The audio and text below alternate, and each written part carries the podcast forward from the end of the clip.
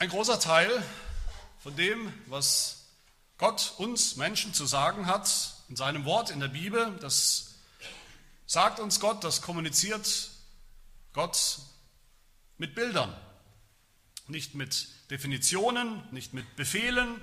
Es gibt das natürlich auch alles in der Bibel, es gibt auch Lehrsätze in der Bibel, theologische Aussagen, Definitionen, vielleicht theologische Formeln, all das gibt es auch in der Bibel. Aber im Neuen Testament und im Alten Testament überwiegt die Bildersprache. Und damit meine ich nicht gemalte Bilder, es gibt auch Bibeln mit gemalten Bildern, das meine ich natürlich nicht. Ich meine auch nicht gedankliche Bilder, die irgendeine Wirkung vielleicht, eine psychologische Wirkung bei uns erzeugen, nur eine symbolische Bedeutung haben, aber keinen, keinen Anhaltspunkt in der Wirklichkeit. Das meine ich auch nicht. Ich meine Bildersprache, die auf echten Ereignissen beruht auf Dingen, die wirklich passiert sind.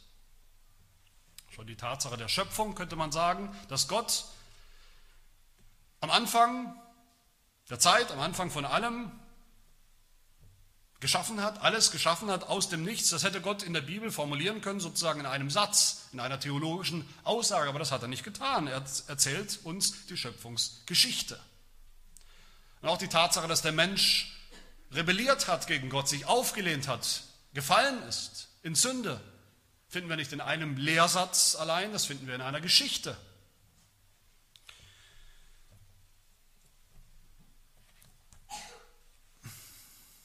Und in dieser Kommunikationsform, in dieser Bildersprache kommt Gott uns, denke ich, sehr nah. Er kommuniziert mit uns auf eine Art und Weise, die wir, denke ich, sehr gut verstehen können, die auch jung und alt sehr gut verstehen können. Nicht einer rein intellektuellen Redeweise, sondern eben in, auch mit, mit einer emotionalen Sprache in diesen Bildern. Und die zentrale Geschichte, die Bildergeschichte schlechthin, wie Gott Menschen retten will, gerettet hat, das ist die Geschichte vom Exodus, vom Auszug des Volkes Israel, des Volkes Gottes aus ihrer Sklaverei, Knechtschaft in Ägypten. Das ist genauso wie die Schöpfung, genauso wie dieser Sündenfall, ist das auch eine Geschichte, die natürlich auf Fakten beruht, die wirklich passiert ist. Da waren echte Israeliten in einem echten Land Ägypten. Sie waren wirklich als Sklaven gehalten.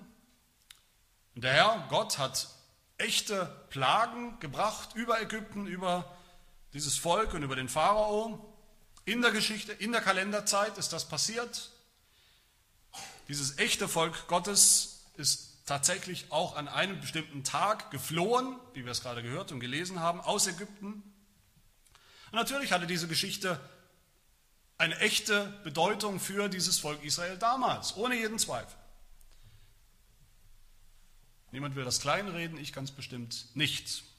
Aber wenn wir in die Bibel hineinschauen, in das Wort Gottes, dann sehen wir diese Exodus, diese wunderbare Exodus-Geschichte wird in der Bibel dann nochmal anders aufgegriffen, nochmal anders behandelt. Die Bibel selbst, wenn sie vom Exodus spricht, von dieser Befreiung aus Ägypten, darauf anspielt oder sie zitiert, was sie sehr oft tut im Wort Gottes, dann meint die Bibel damit nicht nur die Erlösung von ein paar, 10.000, 100.000 Israeliten, so wichtig das natürlich damals war, gar keine Frage. Aber die Bibel sieht darin noch mehr in dieser Geschichte. Sie sieht darin die Geschichte, wie jeder Mensch gerettet werden kann, der glaubt. Zu allen Zeiten. Der Exodus ist die Rettungsgeschichte schlechthin in der Bibel, die einzige Erlösungsgeschichte, die einzige Geschichte, wie Gott Menschen rettet wie Gott auch heute noch Sünder wie dich und mich erlöst und rettet. Das habe ich mir nicht ausgedacht. Der Apostel Paulus immerhin, als ein Beispiel, er erzählt den Exodus nach. Und zwar nicht für Juden, Israeliten, sondern für Christen. Zu seiner Zeit in einer der ersten Gemeinden und er schreibt dann im 1. Korintherbrief, Kapitel 10, diese Dinge, die ich gerade berichtet habe, erzählt, nacherzählt habe. Dieser Exodus. Diese Dinge aber sind zum Vorbild, wörtlich zum Beispiel, für uns geschehen, damit wir nicht nach dem Bösen begierig werden, so wie jene begierig waren. Paulus spricht hier zu Christen. Er spricht zu Christen, die niemals in Ägypten waren, die niemals mit einem Pharao zu tun hatten. Er sagt zu ihnen, diesen Christen, sie sind befreit worden aus ihrer Sklaverei in ihrem Ägypten unter ihrem Pharao. Das ist das Evangelium, sagt der Apostel Paulus. Und jetzt ist das Wichtigste, sagt er, dass wir, die wir befreit worden sind, jetzt nicht wieder begierig werden nach dem Bösen, nach der Sünde. Liebe Gemeinde, das bedeutet für uns hier heute Morgen, damit wir diese Exodus-Geschichte, diese große Erlösungsgeschichte überhaupt im Ansatz richtig verstehen können, müssen wir zuerst begreifen, was dieses Ägypten wirklich war oder ist. Müssen wir begreifen, dass wir alle von Hause aus, von Geburt an in Ägypten gelebt haben. Alle von uns. Nicht im geografischen Ägypten, sondern in dem, wofür dieses Ägypten steht. Das Ausland, weit weg von Gott, weit weg vom verheißenen Land, weit weg vom Land der Erlösung. Wir müssen sehen, dass Ägypten in der Bibel eben auch und vor allem ein Bild ist. Natürlich auch ein echtes Land mit echten Menschen, das haben wir gesehen, das ist klar, aber eben noch viel mehr, noch ein Bild, ein Bild für uns, ein Bild für, wofür? Für die gottlose Welt, die ungläubige Welt, die Welt zu allen Zeiten unter der Herrschaft des Bösen, des bösen Sklaventreibers des Teufels, wie wir auch sagen. Paulus, der Apostel Paulus sagt, wir alle waren Sünder, wir alle waren Sklaven, wir alle waren gefangen in unseren Sünden, wir alle waren Sklaven in Ägypten. Das war unser Heimatland. In der Bibel gibt es verschiedene Bilder für diese gottlose Welt, die immer wieder auftaucht, natürlich. Für die Heimat der Gottlosen, für die Heimat der Sünder.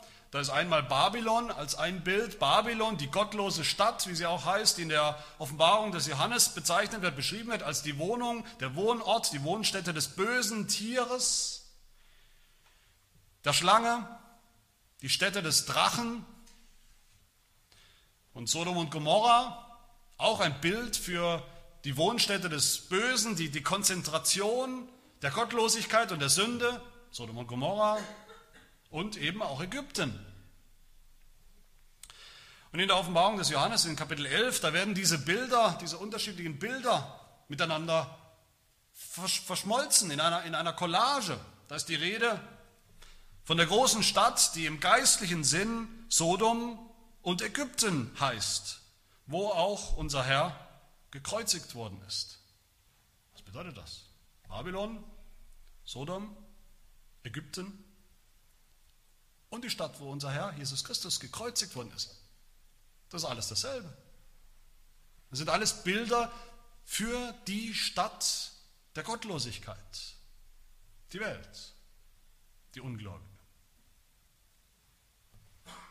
Und in diesem Leben der Sünde, als Sünder in dieser Welt, haben wir alle, haben alle Menschen einen Herrscher, einen Sklaventreiber der über uns bestimmt, sodass wir eben nicht so frei sind, wie wir denken, wie die Ungläubigen eben gerne denken. Sie seien wirklich frei. Im Epheserbrief erinnert uns der Apostel Paulus, uns, die wir jetzt gläubig sind, erinnert er uns daran, wie wir einst gelebt haben und unter wem wir einst gelebt haben. Epheser 2. Ihr habt gelebt nach dem Lauf dieser Welt, sagt Paulus, gemäß dem Fürsten, der in der Luft herrscht, dem Geist, der jetzt in den Söhnen des Ungehorsams wirkt. Als Ungläubige wart ihr gerade nicht frei, sagt der Apostel Paulus. Ihr hattet einen, der euch beherrscht hat, über euch bestimmt hat. Ihr hattet einen Sklaventreiber von Anfang an. Römer 6 sagt Paulus, wisst ihr denn nicht, wem ihr euch als Sklaven hingebt durch die Sünde, um ihm zu gehorchen? Dessen Sklaven seid ihr und müsst ihm gehorchen. Das beschreibt jeden Sünder. Und wer ist dieser Herrscher, dieser Fürst, dieser Geist, dieser Sklaventreiber? Die Exodus-Geschichte nennt ihn Pharao, auch zunächst eine historische, eine echte Persönlichkeit, aber dann viel mehr als das in der Bibel, viel mehr. Der Pharao ist ein Bild des Bösen, des Bösen schlechthin. Ein Bild für die Mächte der Finsternis, für den Satan, den Teufel. Die Bibel nennt ihn auch, dieselbe Person, den Pharao nennt sie auch die Schlange, das böse Tier, den Leviathan, das Meerungeheuer, den Satan, den Teufel. Beim Propheten Ezekiel heißt es, siehe, ich komme über dich, Pharao, du König von Ägypten, du großes Seeungeheuer, das mitten in seinen Strömen liegt. Auch hier werden diese Bilder miteinander verschmolzen, um die eine Realität des Bösen zu beschreiben, mit dem wir es zu tun haben. Wenn wir diese biblische Geschichte richtig verstehen, dann sitzen wir hier und dann erkennen wir hoffentlich plötzlich, wenn wir diese Exodus-Geschichte hören, diese alte Geschichte, dass es hier um uns geht.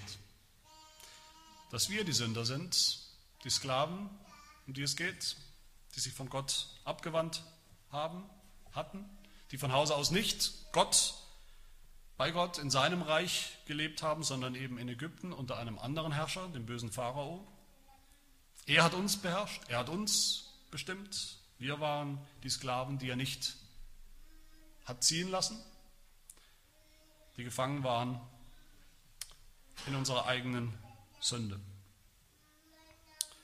Und erst wenn wir das begriffen haben, sind wir in der Lage zu, zu verstehen, was danach kommt, was jetzt kommt hier an diesem Punkt in der Geschichte, nämlich diese großartige Befreiung, diese wunderbare Befreiung aus Ägypten, die dann eben auch nichts weniger ist als ein Bild, ein wunderbares Bild, die Realität des Evangeliums, der Erlösung von, der Loslösung von unserer Sünde, von unserem Sklaventreiber, dem Teufel, der uns beherrscht hat, der uns festgehalten hat.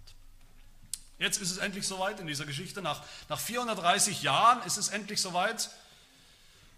Die Predigtreihe, Gott sei Dank, hat noch nicht ganz so lange gedauert, aber wir sind auch schon eine Weile unterwegs. Aber jetzt endlich sind wir an dem Punkt, nach 430 Jahren der Knechtschaft, der Gefangenschaft, wird dieses kleine, eigentlich unscheinbare Volk, das Gott sich auserwählt hat, befreit in dieser, in dieser grandiosen Befreiungsaktion, diesem Exodus aus Ägypten. Und wir wissen jetzt mit den Augen von Christen, aus dem 21. Jahrhundert, dass all das uns angeht, dass all das ein Beispiel ist für uns, Bilder unserer eigenen Erlösung. Und deshalb wollen wir uns auch anschauen, was dann passiert, was dann passiert ist. Und zwar in vier kurzen Stationen, die wir hier in unserem Text finden. Vier Stationen über das Volk Gottes damals, vier Stationen, die dann aber eben auch unser Leben als Christen heute beschreiben. Das Leben von jedem Gläubigen, von jedem Christen. Die erste Station, das ist der Sieg. Die zweite Station ist die Prüfung. Die dritte, die Anfechtung. Und die vierte, das Ausharren. Sieg, Prüfung, Anfechtung und Beharren oder Ausharren.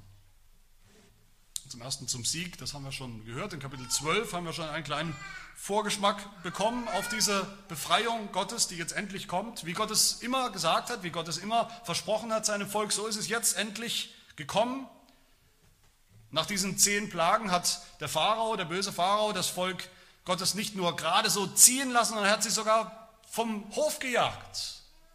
Möglichst schnell wollte er sie loswerden. Macht euch auf, zieht weg.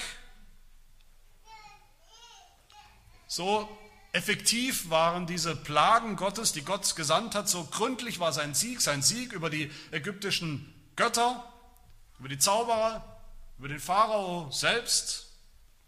Und zu diesem Sieg Gottes kommt dann noch die Demütigung dazu. Die Ägypter werden sogar gedemütigt. Das Volk Gottes war ja nicht einfach frei und ist ihnen dann abgehauen, sondern sie haben sogar noch jede Menge Schätze mitgenommen, wertvolle Schätze aus Gold und Silber. Vers 35, die Kinder Israels forderten von den Ägyptern silberne und goldene Geräte und Kleider. Dazu gab der Herr dem Volk bei den Ägyptern Gunst, dass sie ihr Begehren erfüllten. Und so beraubten sie Ägypten. Im Weggehen haben die Israeliten Ägypten noch beraubt. Und dieses Wort berauben, das kommt eigentlich aus der militärischen Sprache, das meint die Plünderung, die Plünderung des Verlierers in einem Krieg. Die Israeliten haben Kriegsbeute vom unterlegenen Gegner an sich genommen. So viel sie tragen konnten. Wahrscheinlich tonnenweise Gold und Silber, Materialien, kostbare Materialien, die später beim Bau des Heiligtums der Stiftshütte wieder eine Rolle spielen werden und da verwendet werden für Gott. So gründlich, so, so vollständig war der Sieg, den Gott hier errungen hat für sein Volk. Ein Sieg über seinen Erzfeind, den Teufel. Jetzt musste er aufgeben, jetzt ist er besiegt und sein Volk ist frei. Frei von der Schuld ihrer Sünde, von der Schuld unserer Sünde, die uns festgehalten hat, frei von dem Sklaventreiber, dem Satan, der uns mit schlechtem Gewissen knechten und von Gott fernhalten wollte, frei von der Angst vor dem Gericht, der Verdammnis, den Plagen, dem Fluch. All das sind wir losgeworden, ist das Volk Gottes losgeworden. Das ist der wunderbare Sieg Gottes, den er hier errungen hat. Aber natürlich ist das nicht das Ende der Geschichte, das ist eigentlich nur der Anfang der Geschichte. Jetzt geht es erst richtig los für das Volk Gottes, jetzt wo es befreit ist aus Ägypten. Und wo geht es dann hin? Was ist die nächste, was ist die zweite Station, von der unsere Geschichte hier berichtet? Die zweite Station ist die Wüste. Ausgerechnet die Wüste. Wir dachten doch, es geht jetzt direkt, unmittelbar nach Kanaan, direkt in das wunderbare, verheißene Land Gottes in das liebliche Land, in das Land, wo Milch und Honig fließen, wo es uns immer gut gehen wird, wo wir im Frieden, in Gemeinschaft mit Gott leben werden. Warum, was sollen wir jetzt in der Wüste? Geht vielleicht Moses Kompass falsch? Führt er uns den falschen Weg, in die falsche Richtung? Warum gehen wir nach Süden, wo doch Kanaan im Norden liegt? So haben die Israeliten sicherlich gedacht. Viele von ihnen, die meisten von ihnen. Vers 17 lesen wir, es geschah, als der Pharao das Volk ziehen ließ, da führten, führte sie Gott nicht auf die Straße durch das Land der Philister, obwohl sie die nächste war. Denn Gott sprach, es könnte das Volk reuen, wenn es Kämpfe vor sich sehen würde. Es könnte wieder nach Ägypten umkehren. Darum führte Gott das Volk einen Umweg. Der Weg, den Gott sein Volk führte, war nicht der normale Weg, war nicht der kürzeste Weg, der schnellste Weg. Im Gegenteil, der Text sagt ausdrücklich, es war ein Umweg. Und warum hat Gott das getan? Warum führt Gott sein Volk so? Sicherlich nicht, weil Gott sich in der Geografie nicht ausgekannt hätte. Nein, welche Gründe sehen wir hier, warum Gott sein Volk so führt?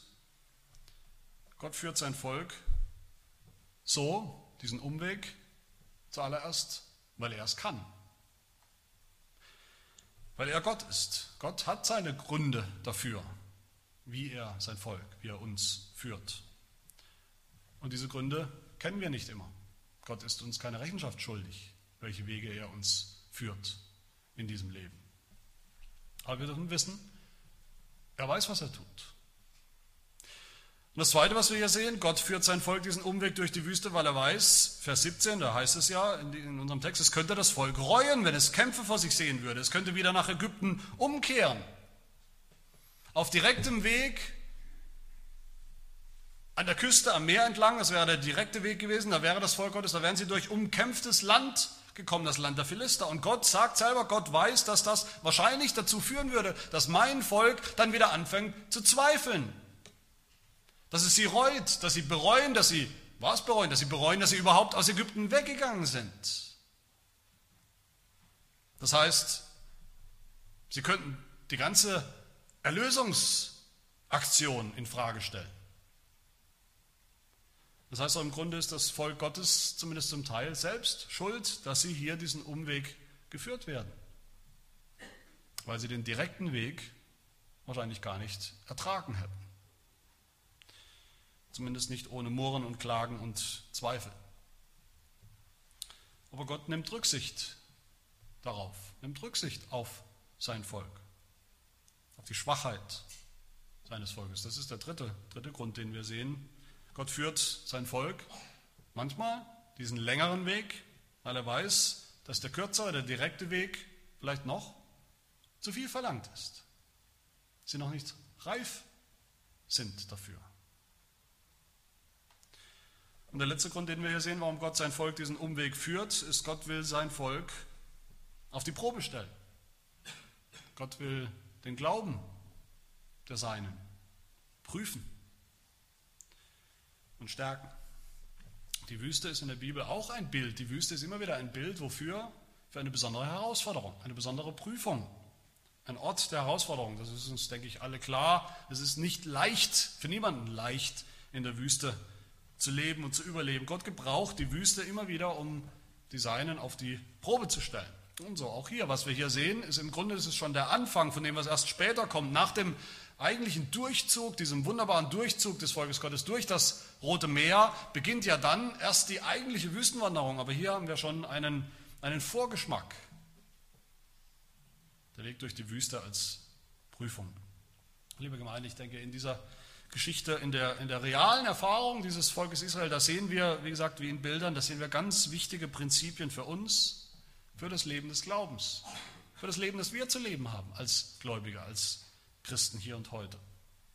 Und das ist das Prinzip, wenn wir gläubig werden, wenn wir anfangen zu glauben, wenn wir es ernst nehmen mit dem Glauben, ganz egal wann das ist, ob das als Erwachsene ist, wo wir plötzlich vielleicht diesen Glauben finden, oder ob wir das als Kinder, ob wir als Kinder schon angefangen haben, immer allmählich zu glauben und immer fester und immer gewisser zu glauben. Als Gott uns erlöst hat von unserem früheren Zustand als Sünder, erlöst vom Satan, als er den Sieg für uns errungen hat und wir haben das so empfunden, diesen Sieg, jetzt sind wir erlöst, jetzt sind wir all das los, jetzt sind wir befreit. Da ist die nächste Station nicht, wie wir vielleicht erwartet haben, der Himmel, sondern die Wüste. Die Wüste ist die trockene, dürre, trostlose, sündhafte Welt, mit der wir es Tag für Tag zu tun haben.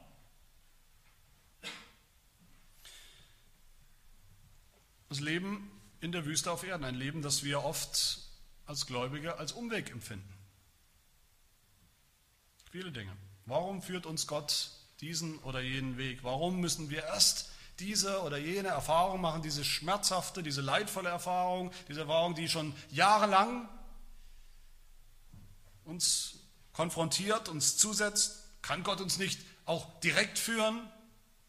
Die Abkürzung sozusagen, kann er uns auch nicht direkt zur Vollkommenheit führen? Warum müssen wir so lange in seine Schule gehen. Aber auch für uns gilt genau dasselbe wie das für das Volk Gottes damals. Gott ist Gott, Gott weiß, was er tut. Er weiß am besten, warum er uns wohin führt. Er schuldet uns keine Rechenschaft. Und auch für uns gilt, Gott weiß, wer wir sind und wie wir sind. Gott weiß, wie schwach wir sind, wie schwach im Glauben wir sind wie langsam zu glauben, wie langsam zu vertrauen, wie wankelmütig wir oft sind, wie anfällig wir sind für, für Zweifel. Und deshalb führt uns Gott eben oft andere Wege, auch längere Wege. Er gibt uns diese Zeit, diesen Reifeprozess, der, der nötig ist, wie wir es eben brauchen, damit wir nicht aufgeben, damit wir nicht verzweifeln. Und auch für uns gilt, wie damals, der Sieg, der Sieg des Glaubens führt uns zuerst in die Wüste, das heißt in die Prüfung. Gott prüft unseren Glauben, stellt ihn auf die Probe.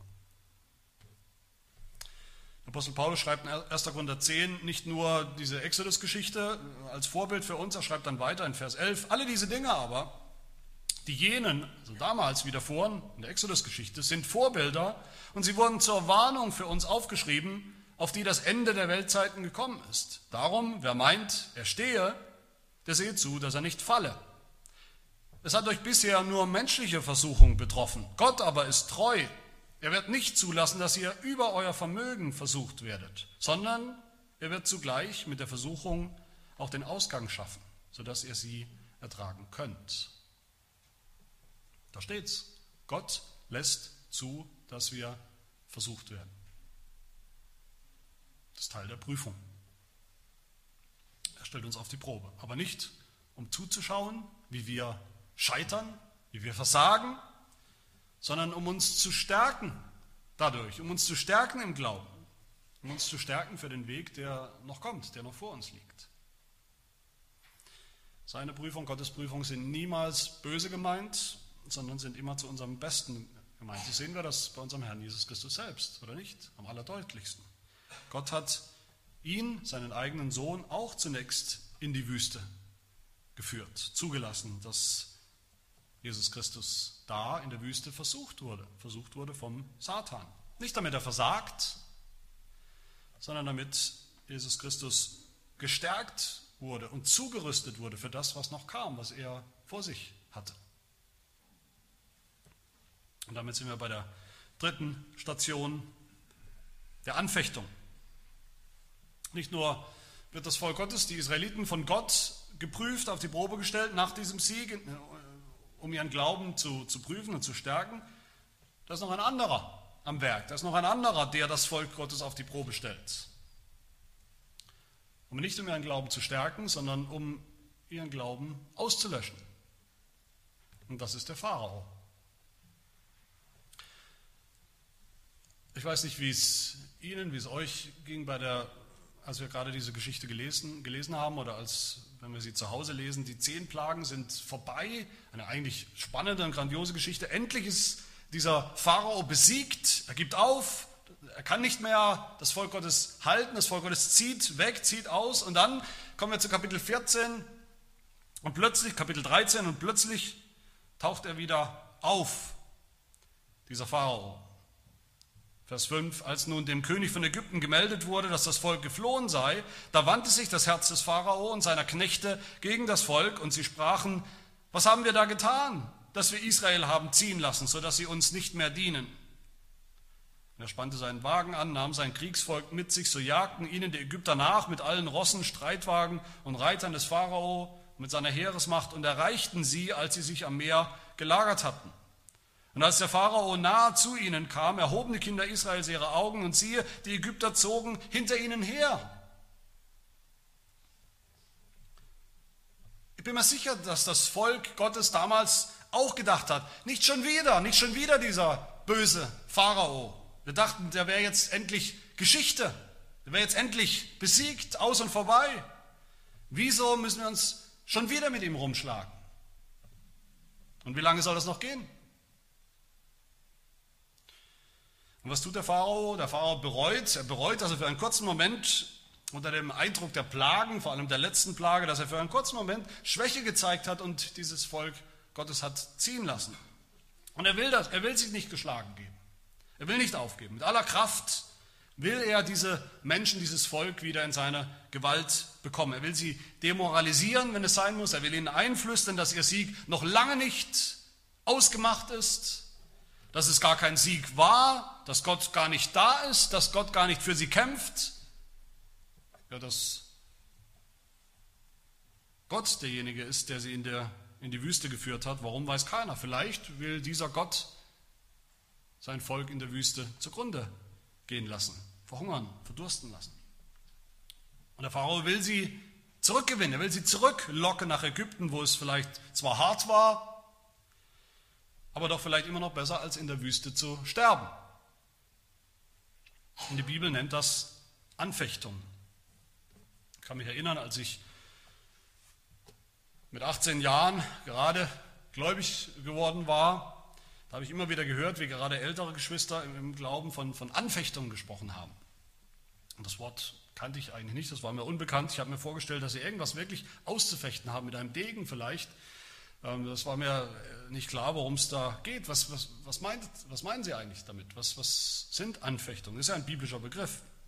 Ich denke, man kann, kann sagen, auch in diesem Zusammenhang, wenn, wenn Gott auf der einen Seite, wenn Gott uns auf die Probe stellt, zu unserem Besten, um unseren Glauben zu, auf die Probe zu stellen, zu prüfen und zu stärken, dann sind diese Anfechtungen hier genau das Gegenteil. Das sind die, die Versuchungen des Teufels, die Versuche des Teufels, unseren Glauben zu zerstören. Nicht zu stärken, sondern zu zerstören.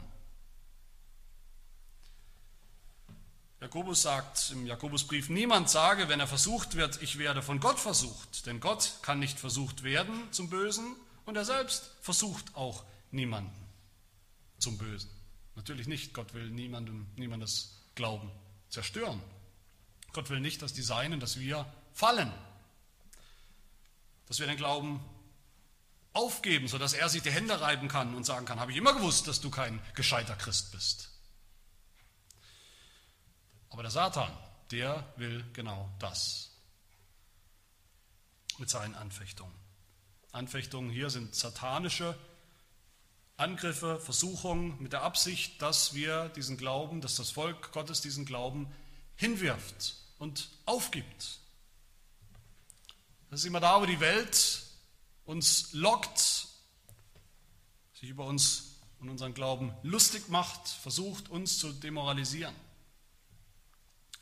Auch hier sehen wir ein wichtiges Prinzip des Glaubens, was uns alle angeht, das wir alle kapieren müssen, damit wir nicht im Glauben Schiffbruch erleiden. Nämlich das Prinzip, dass der Teufel zwar besiegt ist, Jesus Christus hat den Teufel besiegt. Am Kreuz hat er ihn besiegt und überwunden. Aber doch ist der Teufel nicht völlig ausgelöscht vernichtet. Im Gegenteil, bei allen Gläubigen, jedes Mal, wo ein Sünder seine Sünden bekennt, wo er den Glauben bekennt, da sagt sich der Teufel mit, hier mit den Worten des Pharaos, was habe ich da getan, dass ich Sebastian habe ziehen lassen, dass er mir nicht mehr dient oder dass ich Simon habe ziehen lassen oder Tabea habe ziehen lassen oder wen auch immer. Was habe ich da getan? Ich will sofort wieder rückgängig machen. Das ist ein wichtiges Prinzip des geistlichen Lebens, dass unser Feind, der Teufel, immer noch umhergeht, wie es Petrus schreibt, wie ein brüllender Löwe und sucht, wen er verschlingen kann, wen er vom Glauben abbringen kann. Durch seine ständigen Anfechtungen, durch die er uns aushöhlen will, wie ein, wie ein steter Tropfen einen, einen Stein aushöhlt. Selbst Jesus hat dieser Satan versucht, von seinem Weg abzubringen. Matthäus Kapitel 4, direkt nachdem Jesus von Gott selbst als sein Sohn bestätigt wurde und eingesetzt, berufen wurde zu seinem Dienst. Was war die nächste Station für Jesus? Matthäus 4, Vers 1. Darauf wurde Jesus vom Geist in die Wüste geführt, damit er vom Teufel versucht würde. Und was kommt danach? Wie endet die Geschichte der Israeliten? Wie geht unsere Geschichte weiter? Was ist die nächste Station? Es kommt darauf an. Für manche ist es der Unglaube, wie hier in dieser Geschichte beim Volk Gottes, bei vielen von ihnen, vielleicht bei einer Mehrheit von ihnen. Wir lesen, wie sie konfrontiert wurden mit dieser Wirklichkeit dieser Realität, dass der Pharao, dass ihr Unterdrücker, ihr Verfolger, dieser Sklaventreiber, dass er noch lange nicht tot ist, dass er immer noch kann, immer noch Macht hat, Kraft hat. Und wie haben sie reagiert? Vers 10, da fürchteten sich die Kinder Israels sehr und sie schrien zum Herrn, sie schrien zum Herrn, aber nicht im Gebet, nicht im Vertrauen, nicht als gläubiger Hilferuf. Sie schrien im Unglauben, sie schrien im Zweifel. Sie haben Gott auf die Anklagebank gesetzt und sie haben seinen Diener Mose auf die Anklagebank gesetzt. Vers 11. Sie sprachen zu Mose, gibt es etwa keine Gräber in Ägypten, dass du uns weggeführt hast, damit wir in der Wüste sterben? Warum hast du uns das angetan, dass du uns aus Ägypten herausgeführt hast? Haben wir dir nicht schon in Ägypten dieses Wort gesagt, lass uns in Ruhe, wir wollen den Ägyptern dienen? Denn es wäre für uns ja besser, den Ägyptern zu dienen, als in der Wüste zu sterben. Das sind die zynischen Worte des Unglaubens, der Ungläubigen, die auf den Teufel gehört haben.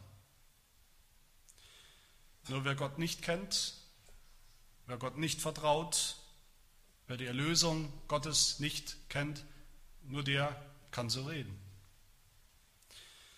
Nur der kann sich wirklich zurücksehen nach diesem früheren Leben, nach dem Leben in Ägypten, nach dem Leben in der Sklaverei, nach dem Leben in der Sünde. Aber auch das ist uns ein Bild und das, das betrifft uns, das beschreibt uns. Auch wir sind so schnell dabei, in unserem geistlichen Leben ähnliche falsche Schlüsse zu ziehen. Sind wir so schnell dabei. Wir gehen, wir erleben wie auf den, auf den Sieg, auf die Bekehrung vielleicht, auf den Anfang, des Lebens im Glauben, wenn danach erstmal ein Umweg kommt, eine Prüfung vielleicht, die uns nicht gefällt, dann schließen wir daraus, dass Gott wahrscheinlich nicht weiß, was er tut. Dass er uns vielleicht nicht wirklich gerettet hat, dass er uns vielleicht gar nicht wirklich retten kann. Sonst würden wir das ja nicht erleben. Wenn das christliche Leben schwierig wird, schwierig ist, ein Kampf ist, wenn es schwer ist und uns fordert, herausfordert, gehorsam zu sein, Gott gehorsam zu sein, seinen Geboten gehorsam zu sein, wenn es uns etwas kostet und schwer fällt, dann schließen wir oft daraus, dass irgendwas nicht stimmt. Vielleicht nicht mit Gott oder vielleicht mit uns nicht. Wir fangen an zu zweifeln daran, dass Gott gut ist, dass er es gut mit uns meint oder dass er Gott ist. Eins von beiden. Zweifeln wir an. Und wenn wir in diesem Zweifel hängen bleiben, stecken bleiben und umkehren, umkehren zurück in das alte Leben, zurück nach Ägypten, zurück zu unserem sündhaften alten Leben, wie der Apostel Petrus sagt, wie der Hund umkehrt zu dem, was er erbrochen hat und die gewaschene Sau zum Wälzen im Schlamm, dann lautet auch für uns die Endstation Ägypten. Dann wird Ägypten zur Endstation.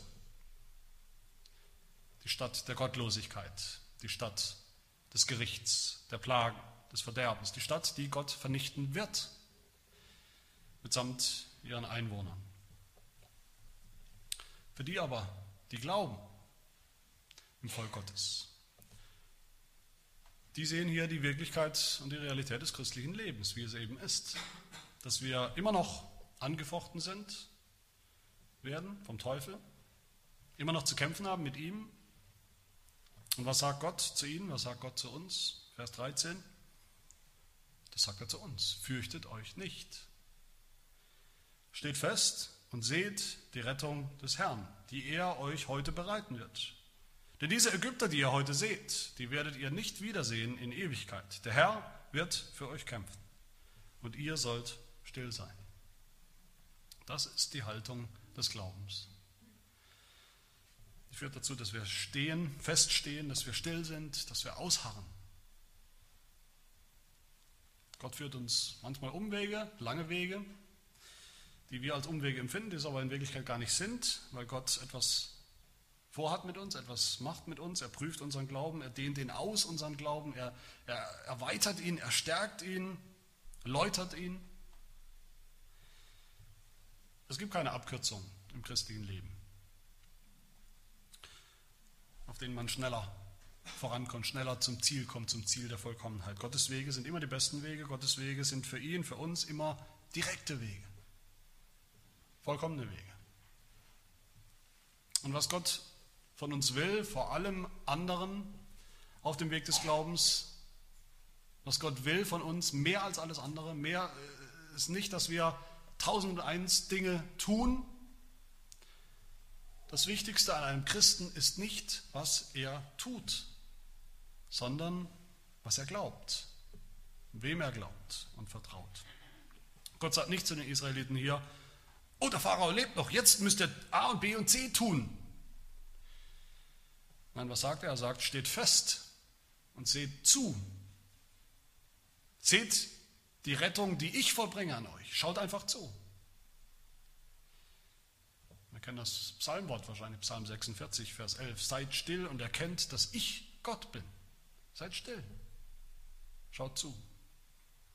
Ich, der Herr, werde für euch kämpfen. Das Volk Israel heißt ja nicht umsonst Israel. Was heißt Israel übersetzt? Israel bedeutet, der Herr streitet für euch, kämpft für euch. So heißt das Volk Gottes. Zu allen Zeiten. So heißen wir als Volk Gottes, als das wahre Israel der Gläubigen.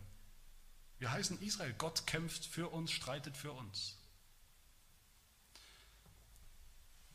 Haben die Israeliten so schnell vergessen, was Gott für sie getan hat in Ägypten, in den Plagen, mit denen er für sie gekämpft hat, gegen den Pharao vergessen wir so schnell die Plage, mit der Gott den Satan bekämpft und angezählt hat und gerichtet hat, überwunden hat, nämlich die Kreuzigung Jesu. Vergessen wir das so schnell? So schnell, dass wir denken, wenn wir es zu tun haben mit, mit Anfechtungen, mit Schwierigkeiten, Gott würde nicht auch darin für uns kämpfen, sondern das müssen wir jetzt allein ausfechten. Sind wir auf uns allein gestellt? Gott hat uns vielleicht vergessen. Sind wir so vergesslich, so vergesslich wie viele dieser Israeliten? Ich hoffe nicht. Gott mutet uns einiges zu, er mutet uns vieles zu, er mutet uns die Wüste zu als Gläubige, die Wüste dieser Welt, die uns so feindselig gesinnt ist und gegenübersteht, unserem Glauben gegenüber. Gott mutet uns sogar den Satan noch zu, der uns noch zusetzen kann, noch versuchen kann, anfechten kann. Aber in all dem sind wir nicht allein, sind wir nicht auf, auf unsere eigene Kraft, unsere eigenen Ressourcen geworfen. Gott hat sein Volk noch nie allein gelassen. Damals nicht und heute nicht. Gott hat es nicht allein gelassen auf dieser Wüstenwanderung. Er war da. Er war da bei seinem Volk. Mitten in der Wüste. Tag und Nacht. Vers 21, Kapitel 13. Der Herr zog vor ihnen her am Tag in einer Wolkensäule, um sie den rechten Weg zu führen und bei Nacht in einer Feuersäule, um ihnen zu leuchten, damit sie bei Tag und bei Nacht ziehen konnten. Die Feuersäule, die sie erinnert hat, erinnern musste an die Tatsache, dass Gott Gericht halten wird über den Pharao und sein Heer. Und die Wolkensäule, die Wolkensäule als, als, als Zeichen, als Bild der Gegenwart Gottes in seiner Herrlichkeit. Die Wolke der Herrlichkeit, in der Gott mitten unter seinem Volk war. Immer sie geführt hat und geleitet hat. Beides sind ein Symbol, ein Symbol des Bundes, in dem Gott sich verbunden hat, verbündet hat mit seinem Volk und zwar so eng, so fest, dass ihr Schicksal jetzt sein Schicksal ist. Und Gott ist heute bei uns nicht weniger direkt und grandios und wunderbar in unserer Mitte, uns zu leiten und zu führen und zu begleiten, sondern eher noch mehr. Durch dieselbe Wolke der Herrlichkeit, die Herrlichkeit des heiligen Gottes. Der nicht nur bei uns ist, uns führt und leitet auf unsere Wüstenwanderung, sondern der jetzt sogar in uns ist. Durch den Heiligen Geist. Johannes 14. Den Geist der Wahrheit, den die Welt nicht empfangen kann, denn sie beachtet ihn nicht und erkennt ihn nicht. Ihr aber erkennt ihn, denn er bleibt bei euch und wird in euch sein uns zu führen und zu leiten, bei Tag und Nacht, mitten durch die Wüste. Und deshalb, meine Lieben, lasst uns nicht diese falschen Schlüsse ziehen, diese fatalen Fehlschlüsse, wenn wir als Christen durch die Wüste gehen und ziehen, jeden Tag neu aufstehen und merken, es ist immer noch dieselbe Wüste, dann bedeutet das nicht, dass Gott sich verlaufen hat, dass Gott uns falsch geführt hat, dass Gott uns allein gelassen hat. Im Gegenteil, es bedeutet, dass Gott dabei ist, immer noch uns zu prüfen, unseren Glauben zu prüfen, um ihn zu stärken, um ihn stärker zu machen, damit etwas Wunderbares dabei herauskommt. Unser Glaube, der jetzt noch so, so schwach und kreblich ist, dass er eines Tages ein Glaube ist, ein Glaube wird, der rein ist, wie geläutertes Gold. Wenn wir mit dem Satan zu tun haben, angefochten werden, von der Welt versucht werden, in unserem Fleisch versucht werden, dann lasst uns nicht den Schluss ziehen, dass der Sieg, den Jesus Christus erkämpft und errungen hat, dass dieser Sieg vielleicht nicht echt war, nicht wirkungsvoll war, also vielleicht gar nicht passiert ist, sondern dass Gott uns durch seinen Geist jetzt die Kraft gibt, all diesen Anfechtungen und Versuchungen zu widerstehen. Was sollte unsere Haltung sein? Ich denke, das sehen wir hier. Dass wir feststehen im Glauben. Dass wir beharren im Glauben. Dass wir beharren in allen Anfechtungen und Versuchen. Dass wir gespannt zuschauen, wie der Herr uns rettet. Wie er uns schon gerettet hat und wie er uns eines Tages vollends retten wird.